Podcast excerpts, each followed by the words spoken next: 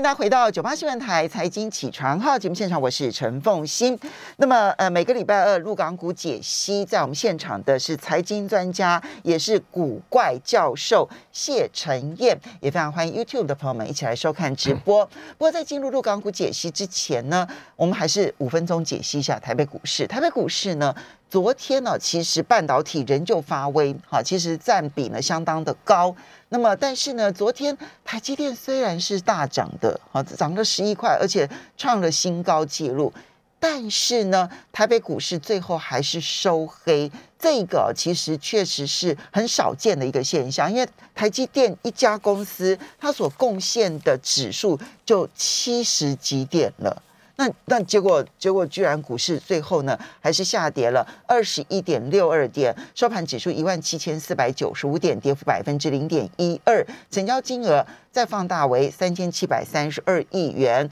OTC 的部分呢更是下跌了一点六九点，收盘指数是二一四点六七点，跌幅百分之零点七八，成交金额九百七十三亿元。那么这里面当然连电由红翻黑。然后航海王呢，就是航运股呢的整体类股的跌幅高达百分之五，是主要拖累拖累大盘的主要原因。如何看待？好，大家好啊。基本上，呃，我觉得，呃，现阶段有一种好像一种氛围啦，就是市场好像阿龙我力胜的话啊，就是刚才凤英姐讲到的，因为基本上有几个分析的方式哦。如果台积电涨，然后大盘反而跌。这个时候其实盘势相对来说是弱的，因为你还是得把台积电扣掉。那会这样的一个原因其实很简单哦，因为这一波从八月二十号反弹上来，当时的呃最低点是一六二四八嘛。那如果我们算一下一六二四八，这个已经一千两百点了，嗯，超过一千两百点，这个力道在过去台股来讲算是相当强的，因为它中间。并不是缓涨，它是直接急速的，好像说呃不站回季线不行，大家会失望的那一种态度。对，它是很快的站上来。那现阶段呢？当然面现阶段遇到前坡八月五号当时那附近的一个高点，大概在一万七千六附近哦，因为这个。这个价位刚好也是一八零三四那个小头部的颈线，嗯，所以我认为走到这个地方来稍微停一下，但其实距离很近啊，嗯，其实上个礼拜我我有跟大家分享了，我说到这个地方稍微有点压力，我说即便即便我不是说一定会，但是即便现在如果台股跌到月线甚至半年线，我都不认为破坏这一波。上涨的格局，我都认为没有破坏哈，都认为没有破坏。这个很像一个资优生，偶尔考坏了，不代表他的成绩就退步哦。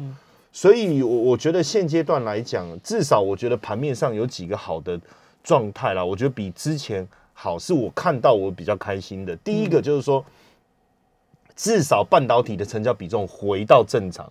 哦，然后电子成交比重，因为半导体上来，电子成交比重自然就上来。这个是一个比较正常的，你你怎么可能台股所有的交易量都跑去跑船呢？啊，所有人都跑去跑船，那我们其他行各行各业都不用维生了。嗯，啊，所有人都在船上，然后大家就坐在港边这个望望安，就看着港，期望你的这个船回来。这个我觉得不是一个正常的股市的氛围啊。那当然，这个呃持有航航运股的投的。的我们的粉丝们也不要听到我讲这个生气哦。可是确实就是说，过去大家把重心放在航运太多了，它就这些股票。那因为呢，航运股的大涨，它没有办法带动整个产业的前进。嗯。可是半导体产业的上涨，它除了带动细晶圆、带动 IP，它可以带动封测，可以带动 IC 设计，可以带动中下游相关零组件，以及最后的组装。它是不一样的思维，它能够带动的族群性是比较大的，比较大。然后呢，占整体的指数的比例也是高的。对，那当然就是说，这整个的带动对股市的一个指数的上涨也比较健康哦。不论是基，而且我们得理解，就是说，大多数的基金也好，ETF 也好，其实他们手上持有的大部分还是这些半导体的股票。所以，你如果航运股一直涨，对基金经理人来讲，他是很无奈的。为什么？因为我我不可能买了一堆航运股在手上，因为同质性太高了。它完全没有办法分散风险哈，所以反而现阶段市场的这个状态来讲，大家可能觉得昨天台积电这样子一个一家独掌一个人的武林，好会有点寂寞。但是我跟各位讲，它跟航运一个人的武林是不太一样的，嗯，因为船开出去了，他自己享受阳光很舒服，其他人完全无法感受。但是台积电上来了，其实在告诉我们的是，这个产业后续你会受惠的，比如说。我的设备厂会受惠吧，我的材料会受惠吧。再来，你台积电先进制程的都能涨了，那成熟制程不会涨吗？它不会去拿细晶圆吗？IP 的营收不会增加吗？所以我觉得就就不太一样的思维。但是毕竟这一波台股涨太多了，那所以大家也想说，哎，指数这么好，你台积电刚好涨，那我顺便利用这个氛围调节一下。我最近看到很多，大部分是获利了结了，哦，确实有这个氛围哦。但是整体来看，我觉得有一个另外一个好的，就是说，因为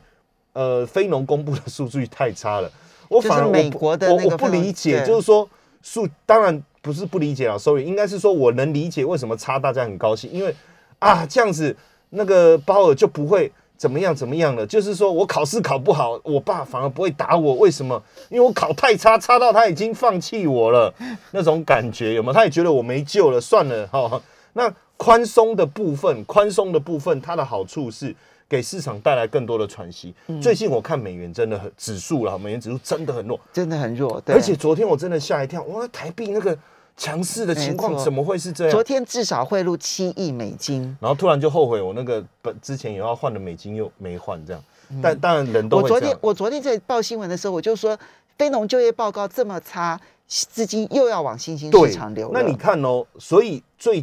去年外资卖超台股超过五千亿，嗯，今年前七个月也超过五千亿，嗯，哎，这么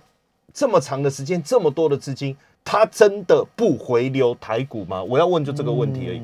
那之后如果他回流，他会买的是什么？我说真外资哦，因为现在有太多什么避险基金的外资啦，做短线的外资，那个我们先放到一边。如果我讲正统的外资，比如说 pension fund 这种，或是所谓的校产基金这种大型的，他还是买这些国际在台湾国际市场最优质的这些股票。哦，所以我觉得 ETF 的部分。他进来买，那他还是买这些成分股。所以呃，你觉得可能会有一波外资回补行情？第一个，你回到半导体类股主导的话，对大盘其实比较好，比较好。然后第二个是，它当然会有涨多整理，但是你觉得，就算它整理的幅度稍微深一点，你觉得这一波的反弹的相对多头行情都还没有被破坏，对，那更不要讲外资回补行情，对不对？好，可是这里面呢，就会有受害的。那有人问说，那航运股如果被套的人，该怎么办？哎，这个就是呃，后拜教轮呐，哦，就是我觉得做股票市场有时候是这样。虽然我们之前不断不断不断的提醒，就是说像这一些船产类股哦，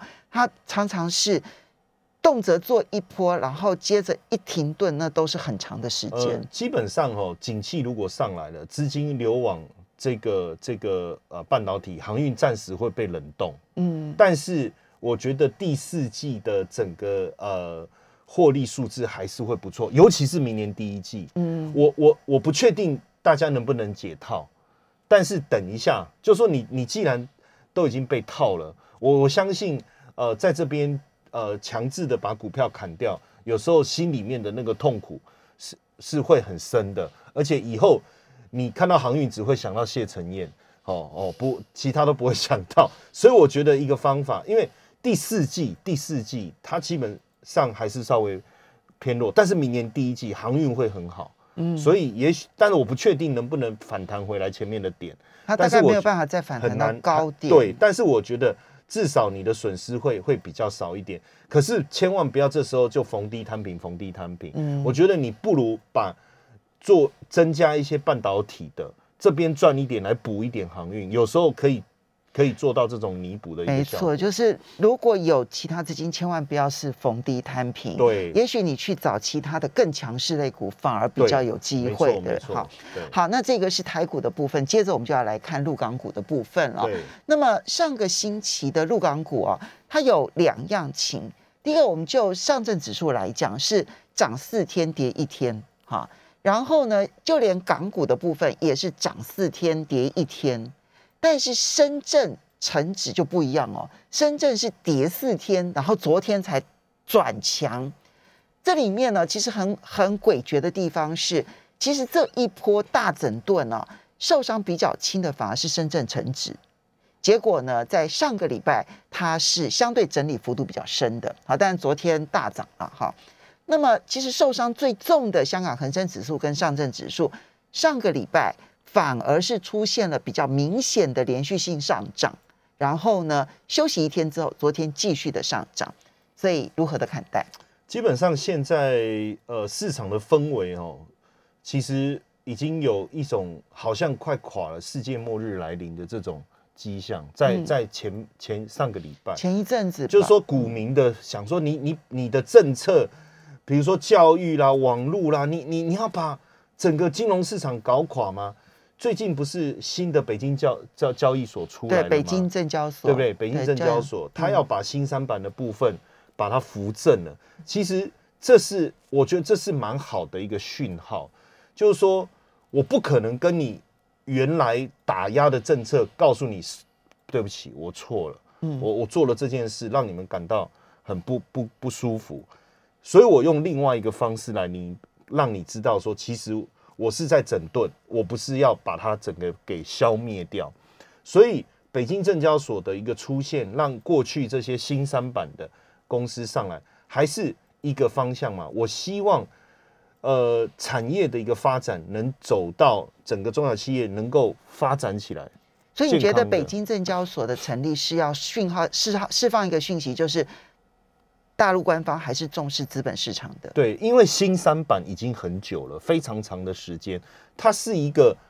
呃爹爹不疼、姥姥不爱的一，但是又好像是一个金融市场，那个有很像童养媳的概念，就是说我把你养在那边，那可是我也不知道我的身份地位到底是什么。嗯，很多新三板，我认识过去认识很多新三板上市的公司，他们其实一直希望能够扶正、扶正、转往。创业板也好，转往科创板也好，转不过去，很不热络。对，然后转不过去，很痛苦，很痛苦。那可是感觉自己又是上市公司，有股票代号。嗯，那这样北京证交所一成立，这个一扶正以后，其实市场的活络度又上来了。嗯，那我我我最近就是开始在再去计算这整个状况，因为实际上哦，如果我们我先从一个角度来看，就是从最近整体的指数的表现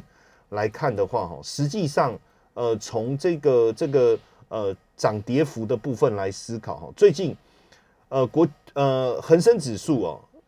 最近一周已经呃这个礼拜已经开始慢慢回温了哦，那国际指数也是，所以我们稍微休息一下，等一下我们就去整理一下这一些，对对对对对，我对你讲很多话了，我们休息一下，广告意思啊，喝口水，马上回。大家回到九八新闻台财经起床号节目现场，我是陈凤欣，在我们现场的是财经专家，也是古怪教授谢晨燕，也非常欢迎 YouTube 的朋友们一起来收看直播。好，陈燕，你觉得这一个北京交易所的宣布，它呢可以打破过去呃大陆的这个新三板，他们俗称叫新三板，其实就是一个股权交易转让中心哦。那么它的那个死气沉沉的交易，也宣示向市场宣示，不是只是。北京而已，它也向市场宣示，包括了上证，包括了上海，包括了深圳，所有的资本市场，他们还是很重视。对，所以你来统计的结果，其实上上上个礼拜我来的时候，我记得非常清楚，我跟大家讲，我说证券类股先涨，其实已经就是一个很好的一个讯号。那今天，那我我去计算，就是说这一波国企指数哦，从呃，年初的最高点跌到现在，其实中间有经过六月份的时候有经过一番整理啦。嗯，那一般来讲，我们会去做一个所谓对称的思维，就是我从一二二七这个高点跌到这个整理前的低点是一零二七九，总共跌了一九九二，国企指数哈。那整理完以后，它再跌，那再跌的这个起点是一零九零五。嗯，再减掉这一波的低点八六四四是跌了二二四六，嗯，就一个对称的角度来看，其实跌幅已经够了，嗯，那最近呃从这个年限的乖离来看，也开始收敛，所以我觉得从技术层面上，这个跌幅到现在为止有一定的程度的一个满足，当然这是只就线论线而已，但是呢，另外一个层面哦，我从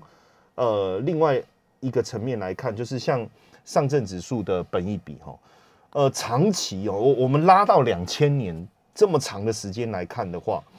之前最高本益比到七十倍，这个是一个很疯狂、很疯狂、很疯狂的、哦。嗯，对，那最差的时候是在二零一五年起涨之前十倍，嗯，那现在是落在那长期的这个均值落在大概二十倍附近，现在是低于这个长期的均值。嗯哦，当然，如果以近十年的均值来看，它现在也在中间值。嗯，那如果我说以整个历史来看呢、其实二十以下对上证指数来讲是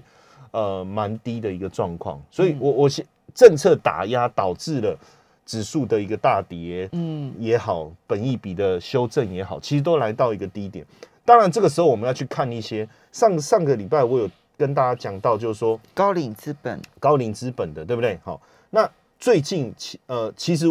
几个大的这个呃受重灾区的公司做了一些动作，比如说腾讯哦，嗯。八月十九号它就执行库藏股哈，执开始执行库藏股，嗯。然后也呼就是顺应这个共同富裕嘛，也捐了五百亿人民币。中国的巴菲特，我当然这个是网友的讲法啦，有一位叫中国巴菲特，他最近也在加码腾讯。有趣的事情是我们从呃价量技术面的结构来看哈，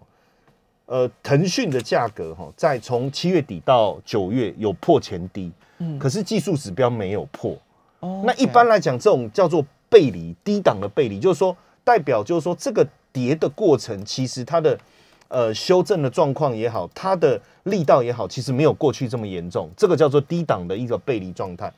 然后呢，另外一个这个京东最有趣的是京东，因为之前 K C Wood 嗯。他对京东很看好，可是抛售，嗯。大家觉得说啊，怎么会这样？你你你怎么会抛售？可是呢，在京东公布财报之后，他又买回来了，女股神，女股神哦，嗯。而且很很漂亮的是，不是女股神哦，是这个京东的线图，整个我觉得打底的状况比比腾讯还好。嗯也就是说，它直接站上月季线，然后整个小底部就出现了哈。嗯然后另外一个，我我我觉得也算是重灾区，就是网易，嗯它也它它的第二季营收跟净利都优于市场预期，也公布要实施这一个呃库藏股计划。我觉得这几个层面确实有让我们感受到一个这个市场开始止跌的一个情况哦。你刚刚所整理的，不管是嗯、呃港股当中的国企指数，对哈，对。它并不是国营企业哦，国企指数指的就是大陆的这一些公司到香港上市的，对。好，然后然后第二个呢，这是重灾区，哈，因为所有的不管是网络上面游戏、房地产，然后这些相关的这些打压。重灾区其实都在这些国企类指数里头，就是它是重灾区。那你觉得它有技术上面来讲满足点到了？对，那第二个，其实你把重灾区的个股挑出来看，不管是腾讯、京东，然后这些或者网易，其实你都看到大咖逢低买买进的这个讯号，对对不对？哈，不管是段永平啦，或者是女股神 Wood 啦，哈对，这些人，对。所以你觉得这一些最被打压的，其实已经到了谷底了。如果嗯对，这里面其其实每次在看的时候，我都很不想看到某某一个人叫阿里巴巴。哦好，为什么对对，因为他他他最从糟？他一开始的时候，从他他他从小蚂蚁开始，要一路到现在受到很多的影响。从去年的十月，对，哎，可是最近啊，是阿里巴巴的的整体的一个走势开始稳定下来，我觉得这是非常重要的一个过程，因为毕竟啊，全指股当中，呃，不论就是不论是各种呃相关的新经济的 ETF 也好，国企指数也好，或是恒生指数也好，我们刚才讲到的腾讯是第一大市值影响力，第二就是阿里巴巴，嗯。可是我们反而觉得，我反而觉得腾讯在这过程中一直好像好像受到影响，但是它好像又有应付的方法，游刃有余。可是阿里巴巴一下子吃饭出问题啊，一下什么问题，好像很多的负面的消息，大大小小又比较多。可是最近确实看到它股价有稳定下来，我我就觉得是一个比较好，因为最近一个月，坦白讲，最近一个月这些大型的 H H 股，或是我讲新经济的这些成分股，最近一个月腾讯是涨十一趴哦，然后美团是涨十五趴哦，京东也涨了十四趴，网易也涨了九趴，也就是说大家已经开始脱离这个这个这个受伤的感觉，唯独就是阿里巴巴，嗯，但是最近一个礼拜，阿里巴巴已经涨了六趴，过去这一个礼拜，过去这一个礼拜，嗯，所以也表示大家慢慢开始在脱离这个状况。现阶段当然，所以我说先从技术面看，我们再开始去思考有没有可能。另外一个回到整个呃呃，我觉得是现在基本面的数字各方面对未来的看法一定是相对比较悲观的，不然它不会引发这个市场的下跌。包我我觉得，当市场在跌的时候，你要止跌，你找基本面的证据，那你无疑在伤自己的心呐。嗯，哦，不论从失业率啦、消费啦各方面，因为它就是引引起股市下跌的原因。那你又回去不对，所以我们这时候要思考的是市场有没有机会，就是还有放水。嗯，就是流动性的。那最近不论从一年期的 LPR 利率还是五年期的 LPR 利率来看，其实都还是低。嗯，那目前我们当然这个还还要经过证实，然后就是我们得到的一些讯息，有可能因为呃一二七八九第四季是九呃十十一九到呃十到十二。月，有可能第四季会再定向降准。对，还有专项债，所以还会有资金进来。那我觉得整体来说，因为其实也会有很多人问说。其实大概去年底的时候，你曾经提到新经济，那个时候确实新经济好了一波，对。相关的 ETF 好了一波，对。那但是呢，这一波的打压重心点又放在新经济这一波的 ETF，跌得非常的重。那请问一下，如果手上有的话，对，可不可以继续抱着，或者是要认赔呢？好，呃，其实我们之前在呃新经济的整整体的指数刚跌。呃，月线的时候，我们就提醒大家要做调整，对对。但是我们讲这个也没有关，也也也无所谓啦，因为很多同学其实他不见得会去调整，工作忙碌啊，不不见得是说他不听话了哦。我帮大家找一个台阶下，对。你只剩下一分半，好，一分半。好，我我很简单的讲哈，通常这个时候大家会来问说，手上的 ETF 该怎么办的时候，往往是很好的买点。按照我过去的经验，嗯，所有的股票也是，ETF 也是，只要他问说怎么办，嗯，我都说买。为什么？因为你刚刚你冷到受不了，你才会来问，嗯。所以，我们我其我们其实从技术面来看，还有接下来的第四季的消费旺季，以及政府政策有可能支持的角度来看，哦，实际上现阶段你如果是持有这新经济类。相关的中国股市的港股的 ETF，到现在来讲，我我觉得还好。我另外一个哈，我我不知道大家有没有注意哈，其实我最近在看一个刚刚高股息的那个那个那个 ETF 哦，我发现其实是很强的。对对，所以所以我一直提醒大家，就是说你要有卫星跟核心的这种概念哦，那你。你的卫星必须是稳定的，不叫不容易受到政策或是景气循环影响的。你可以稳定你的心情。卫星的部分，你自然而然你能够顺着市场的状况去做调整。好，这算算是解答了大家的这个疑惑。我们要非常谢谢陈燕，也要非常。